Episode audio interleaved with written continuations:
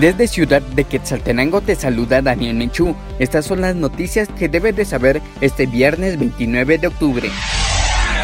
Noticias locales.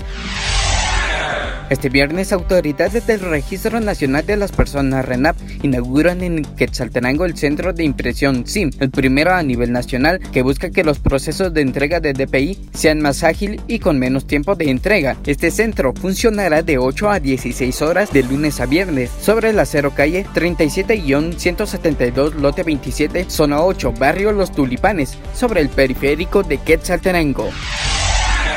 Este viernes, en su visita a la ciudad de Quetzaltenango, el presidente de Guatemala, Alejandro Yamatei, participó en la jornada de vacunación contra el COVID-19 para menores de edad, donde habló sobre los recientes asesinatos, la vacunación y la situación del proceso de reparación de la ruta Citosarco entre Quetzaltenango y Reta.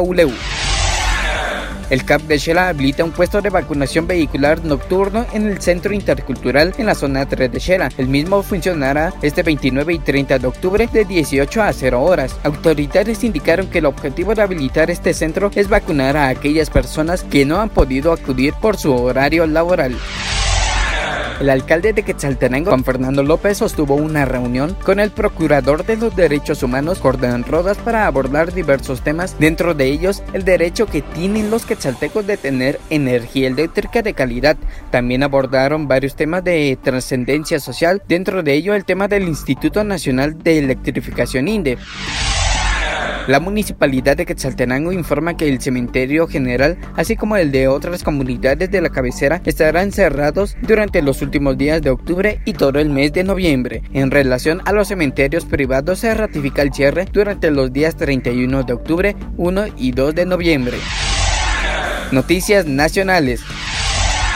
Listado geográfico de obras de 2022 es por más de 5.6 millardos. Según el Ministerio de Finanzas Públicas, el listado geográfico de obras preliminar incluido en el proyecto de presupuesto general de ingresos y egresos del Estado para el ejercicio fiscal 2022 representaría una inversión de 5.618 millones 143.707 quetzales. Analistas recuerdan que históricamente estos rubros se utilizan para negociaciones y asegurar el apoyo de diputados con votos.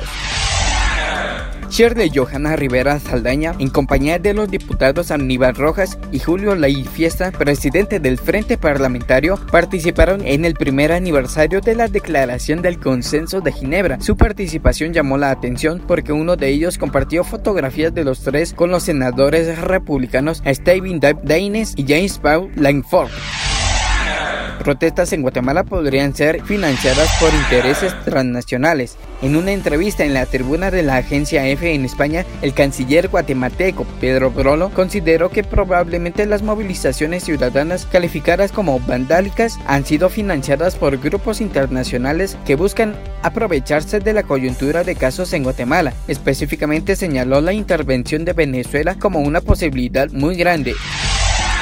Noticias internacionales. FDA avala dosis pediátricas de vacuna Pfizer contra COVID-19. La Administración de Alimentos y Medicamentos de Estados Unidos, FDA, por sus siglas en inglés, allanó el viernes el camino para que los niños de 5 a 11 años reciban la vacuna de Pfizer contra el COVID-19. Eso es todo por hoy. Para mayor información ingresa a nuestra página de Facebook Panorama Informativo y mantente informado sobre las noticias del día. También nos puedes buscar en www.carso.gt. Somos Panorama Informativo porque nos gusta mantenerte bien informado.